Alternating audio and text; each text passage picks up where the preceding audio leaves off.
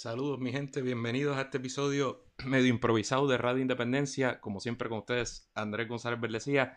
Adriana no puede estar hoy porque está en otros compromisos, pero eh, va a estar con nosotros obviamente el jueves, donde vamos a tener un, programa bien nítido ya pautado. Pero quería hacer esto medio improvisado porque hoy eh, la Corte Suprema de los Estados Unidos emitió una opinión bien importante eh, y esa opinión afecta a Puerto Rico particularmente afecta el, cómo se llevan a cabo los procedimientos penales en Puerto Rico. Así que creo que es importante por lo menos discutir eh, brevemente de qué se trata esa opinión. Eh, quiero, este programa es un podcast de política, derecho y todo lo que se nos ocurra y hemos hablado mucho de política, hemos hablado de un montón de otros temas. Ciertamente este episodio va a tener un carácter eh, bastante legal o legalista si se quiere, voy a utilizar términos, ¿verdad?, bastante formales de la jurisprudencia, de la jurisprudencia, términos legales, constitucionales, así que lo voy a tratar de simplificar, pero no quiero dejar de utilizar las frases y los conceptos como, como se supone, así que si quieren que es un poco técnico, pues, pues me perdonan esas y muchas más. Eh, antes de eso, quiero, como siempre, hacer algunas eh, breves eh, saludos o aclaraciones sobre otras cosas. Le, primero le quiero agradecer a Gerardo Pucci Sánchez, nuestro más reciente patrocinador. Muchas gracias por apoyarnos y les recordamos a todos ustedes que quieran apoyar a Radio Independencia, que tienen tres formas de hacerlo, todas en radioindependencia.net. Pueden entrar a nuestra tiendita y comprar mercancía, pueden hacer una donación por la cantidad que ustedes quieran o, como hizo Gerardo, se pueden eh, convertir en patrocinador o patrocinadora de Radio Independencia a través de la plataforma Patreon y aportar ahí una mensualidad de lo que ustedes puedan para seguir ayudándonos a crecer este programa. Así que muchas gracias a Gerardo.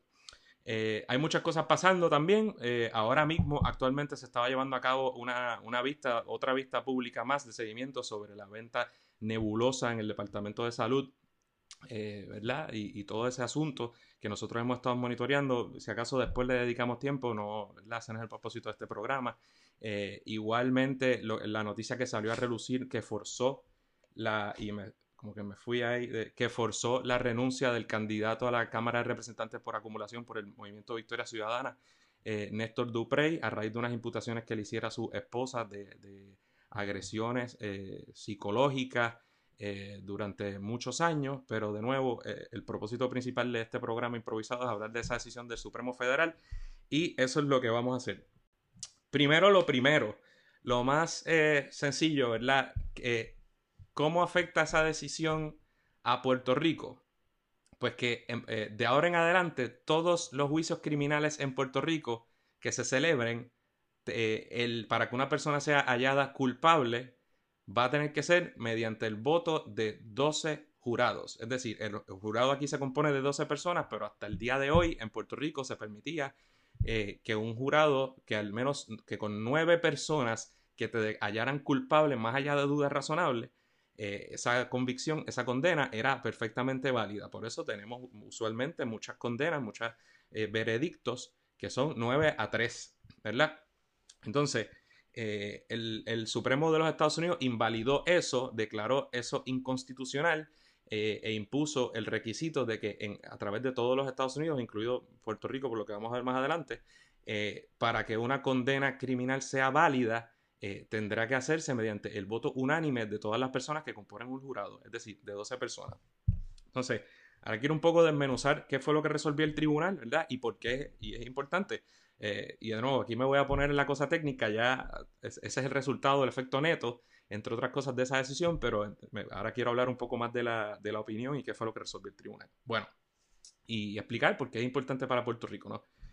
Pues bueno, eh, en Estados Unidos, la Constitución de los Estados Unidos, en su enmienda sexta, dispone que toda persona, ¿verdad? Particularmente aquellas que se han acusado de un delito criminal, tienen un derecho a un juicio por un jurado imparcial.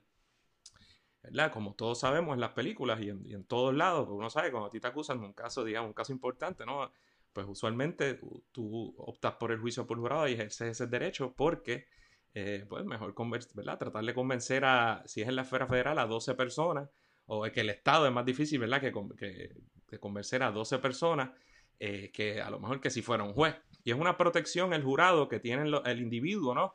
Frente al Estado, porque es interponer supuestamente a un, grupo de, pares, de personas que estén en la misma posición, para que juzguen la, la, prueba que está presentando el Estado, una parte, ¿verdad?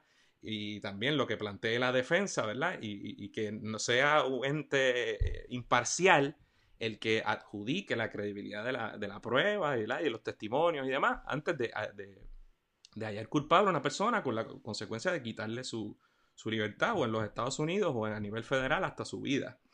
Eh, y eso está en la enmienda sexta de, de, la Constitución de los Estados Unidos. En Puerto Rico también hay una disposición en la Constitución de Puerto Rico que habla del derecho a juicio por jurado, ¿no?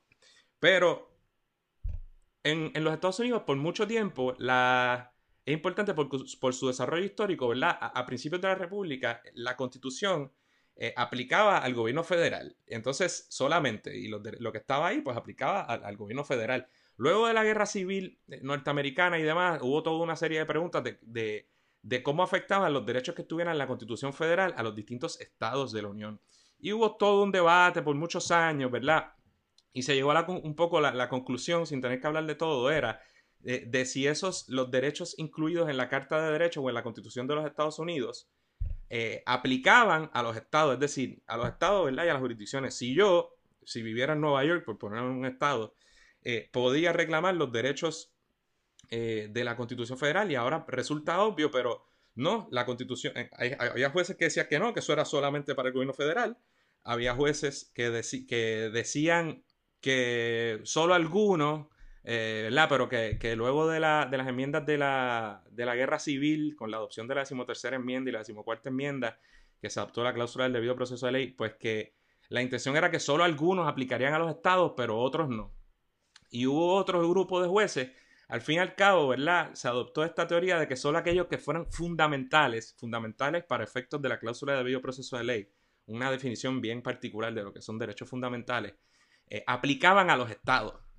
Entonces, poco a poco la Corte, sobre todo en los 60, con la Corte Warren, ¿verdad? Y los liberales, empezaron, y sobre todo piensa en la lucha contra de, los derechos civiles, donde el sur y los negros están siendo eh, eh, maltratados legalmente y discriminados, ¿no? Y pero poco a poco se van utilizando los tribunales para decir que los estados tienen que respetar esas obligaciones y esos derechos que están en la Constitución Federal. Y se, y se determinó que aquellos derechos que fueran fundamentales aplicaban a los estados a través de la decimocuarta enmienda, es decir, la cláusula del debido proceso de ley. Debido proceso, la idea fue que los constituyentes querían que esos derechos fundamentales recogidos en la Constitución de alguna manera aplicaran a los estados a través de esa decimocuarta enmienda. Es muy técnico. Entonces, al gobierno federal le aplican directamente a través de la cláusula del debido proceso de ley federal, que está en la quinta enmienda, y a los estados, pues todo aquello que se considera un derecho fundamental, los estados tienen que reconocerlo ¿verdad? Por vía de la decimocuarta enmienda.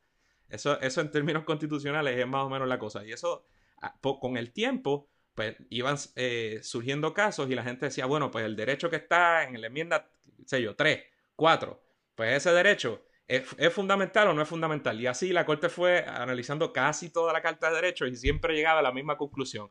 X derecho es un derecho fundamental y por tanto, primero decían que era fundamental, ¿verdad? Lo tenía que y luego eso, eso implicaba que tenían que respetarlo los estados.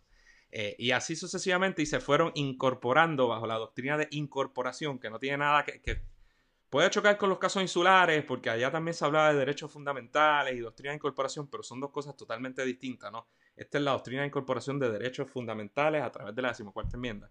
Pues eso fue así, y hasta que llegó el punto en que hoy casi toda la Carta de Derechos de los Estados Unidos aplica, eh, eh, tiene, ¿verdad? Se declara que son derechos fundamentales y aplica a los estados a través de la decimocuarta enmienda.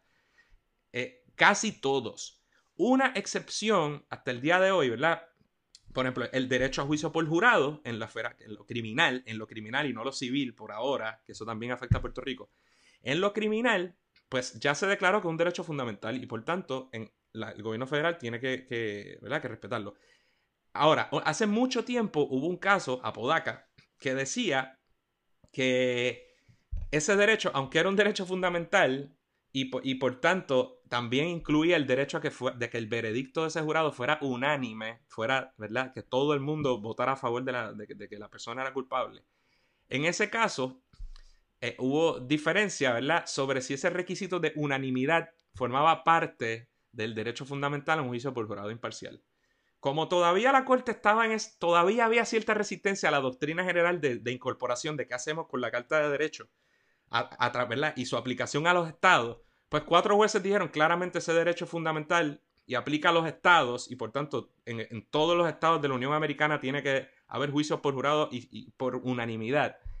Cuatro jueces dijeron que sí, cuatro jueces dijeron que no, que eso no era un derecho fundamental, o sea, que era un derecho, pero que por tanto los estados no tenían, no era parte del due process y no tenían que respetarlo y que por tanto los estados podían establecer que fuera 10 a 2. Había un límite, no puede ser, tú sabes, una porquería de número, pero 10 a 2, 9 a 3, que se valía. Y hubo un juez que adoptó una postura un poco loca, extraña, que, dijo, mira, es un derecho fundamental eh, eh, y se requiere unanimidad en lo federal. Pero como a mí no me gusta esta doctrina de incorporación, fíjese que la doctrina de incorporación en general es de otra cosa, eh, ¿verdad? Aplica a todo, no solo en este ámbito.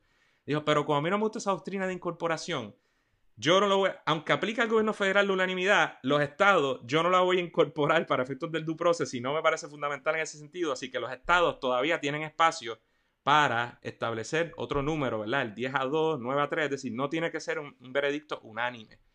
Entonces esa, apodaca, esa decisión se sostuvo, aunque siempre a través del tiempo era un poco nebulosa, porque está claro a través de las décadas que si el tribunal dice que es un derecho fundamental, aplica siempre de la misma forma. Ya ellos han descartado una y otra vez que a los estados tienen que eh, tengan que reconocer ese derecho fundamental de una manera distinta o menguada. Eso estaba claro. Eh, por tanto, y está claro también que ya esa doctrina de incorporación, ¿verdad? es, lo que ha perdurado a través del tiempo en el tribunal. Así que eh, los fundamentos que utilizó ese noveno juez, el juez Powell, para, para eh, fundamentar su opinión, pues no tienen tanta validez que digamos, independientemente de lo que uno crea de la fundamentalidad, si se quiere, de, la unanimidad en el juicio por jurado. Y eso duró eh, hasta ahora. ¿Por qué? Bueno, pues porque la corte ahora ¿verdad? revoca a Podaca, lo deja sin efecto, diciendo que eso estuvo mal por, las cosas que he estado discutiendo, y que claramente es un derecho eh, fundamental, eh. Y que aplica a través de la cláusula del debido procedimiento de ley a los estados a través de la decimocuarta enmienda. Entonces, ¿qué significa eso para Puerto Rico? Pues en Puerto Rico, como les he estado diciendo, nosotros permitíamos nuestra constitución y nuestra ley que el, veredicto en, juicios por jurado fuera 9 a 3. De ahora en adelante, eso no va a ser así. La Corte no menciona a Puerto Rico ni por los centros espiritistas. De hecho, los fundamentos de la opinión mayoritaria se basan en que, por ejemplo, hoy, tanto el gobierno federal como 48 estados requieren unanimidad. O sea que en realidad, para, para los jueces, esto se trata de Luisiana y Oregon, que es una decisión que ¿verdad? Solamente afecta a esos dos eh, estados. Puerto Rico nada que ver. Entonces, eh, hacen hincapié en que las razones por las que esos dos estados permitían que no fuera unánime. Y eran razones ciertamente en sus orígenes eh, racistas porque querían, en la medida en que los derechos de los negros y las minorías fueron aumentando, pues entonces ellos querían controlar la manera en que, se, en que iban los veredictos y por lo menos si había uno o dos negros en el jurado, pues que con diez tú pudieras condenar a una persona, a un negro, ¿verdad? Y ciertamente es un origen racista. Eh, y también hacen, eh, ¿verdad? Otro tipo de análisis histórico para, justificar por qué la de hoy es la decisión correcta. Eh, claro, esa, esos dos fundamentos de, en, cuanto al, uso racista del número mínimo y todas esas cosas no aplican a Puerto Rico, pero el punto es que Puerto Rico ellos ni lo tocan. Ahora, eh, ¿verdad? Puerto Rico claramente se ve en el bote porque a Puerto Rico se ha decidido también, porque ellos lo dicen, que aplica la cláusula del debido procedimiento de ley. O sea, que ya sea por la quinta enmienda federal o por la decimocuarta enmienda de la Constitución, como si Puerto Rico fuera un Estado, da igual, nosotros vamos a tener que respetar eso. Aquí eso ya se había intentado y siempre como que se había pichado, ¿verdad? Al igual que se ha atacado el juicio por jurado en lo civil, se, ha buscado que, se exija constitucionalmente y nunca había prosperado. Pero esta decisión no es que aplique únicamente a Puerto Rico, es, una, es algo que aplica, de hecho, aplica a Puerto Rico de chiripa, aplica a todos los Estados Unidos, eh, ¿verdad? Que en este caso los únicos que se van a ver afectados son Oregon, Luisiana, no sé, en otros territorios, ¿verdad? Y en el caso de Puerto Rico. Eh, entonces, en términos eh, prácticos, ¿qué significa esto? Bueno, pues para los abogados de defensa y, ¿verdad? Para mucha gente eh, pueden decir que esta decisión es correcta. O sea, yo prefiero, yo creo que el, juicio por jurado, ¿verdad? Debería ser unánime. Y siempre esa pregunta, pues es una pregunta distinta de si eso debe aplicar o no a Puerto Rico. Vuelvo a decir lo mismo de siempre. Una decisión tomada por la Corte Suprema de los Estados Unidos por jueces que nosotros no nombramos directa o indirectamente y que nos va, esa decisión nos va a vincular porque sí. Así que si yo bien, ¿verdad? Un abogado más pro defensa o pro derecho de los acusados, puedo estar de acuerdo con la decisión en términos prácticos. Eso no tiene nada que ver con el hecho de que, ¿verdad? Los puertorriqueños no tuvimos nada que ver con ella. Y el, el, gobierno de Puerto Rico había decidido que hasta ahora los juicios por jurado en Puerto Rico eran 9 a 3. Y una corte extranjera acaba de decidir lo contrario y se fue por encima de todo eso, lo que diga nuestra ley o nuestra constitución al respecto. Eh, como se fue por encima de la de Oregon y de la de y de la de Luisiana, que era el caso ¿verdad? que venía en, cuestión. Entonces, eh, surgen muchas preguntas. La, la, pregunta que yo creo que se va a hacer todo el mundo, que se hace mucha gente, se hace la prensa, es si esto significa que ahora hay que abrir las cárceles. La contestación es que no. Esta decisión está claro que por ser una nueva norma constitucional de carácter procesal, solo aplica a aquellos casos que estén pendientes actualmente ante, los tribunales o en apelación directa. ¿Qué significa eso? Si a mí me hallaron culpable, pero yo te, mi, mi convicción no es final y firme, ¿verdad? Y fue 9 a 3. No es final y firme porque yo apelé y está pendiente, pues sí. Yo ahora se requiere que haga un nuevo juicio. No es que no me pueden juzgar un nuevo juicio o algún otro remedio, porque eh, esa condena, ¿verdad? Hubo un error, pero eh, que habría que subsanar y se va a hacer mediante un nuevo juicio si, ya era final y firme, no tienes derecho a que, te, a que esto se revierta. Eso pasa cada vez que hay una decisión, ¿verdad? una nueva norma de, constitucional de carácter procesal.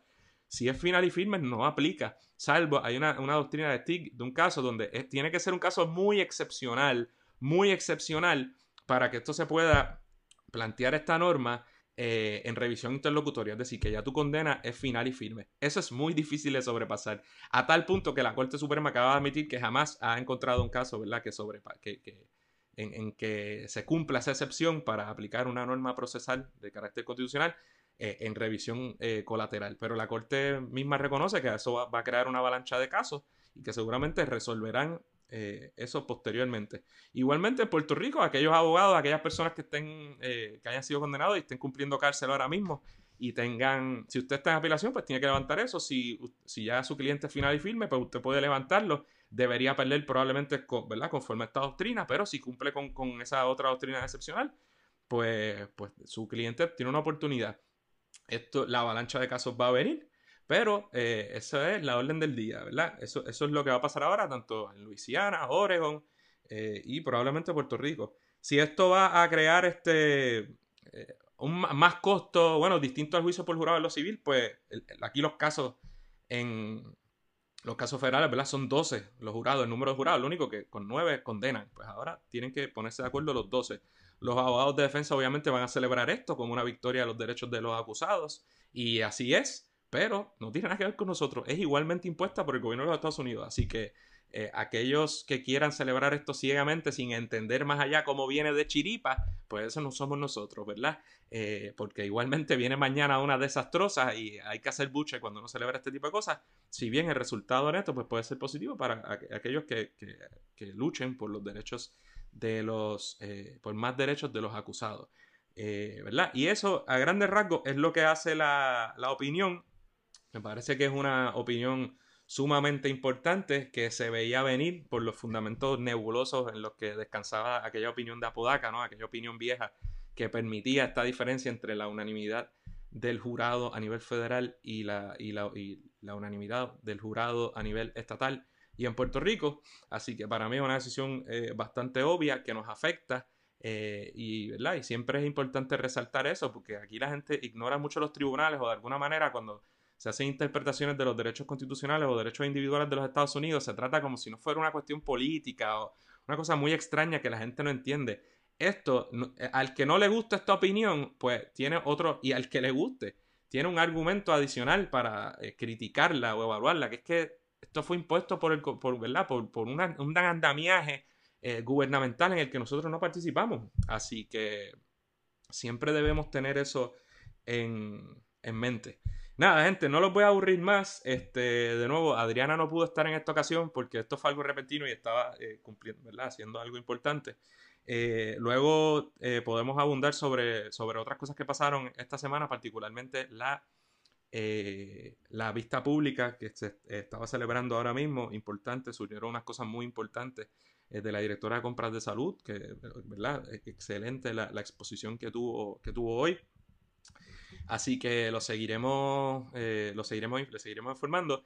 Y por favor, estén pendientes porque salvo que ocurra otra cosa así que, que amerite un programa repentino como este, el jueves por la tarde vamos a estar de nuevo en vivo con ustedes, Adriana, yo y, dos invitadas hablando de un tema súper importante, eh, particularmente ahora en estos tiempos de pandemia.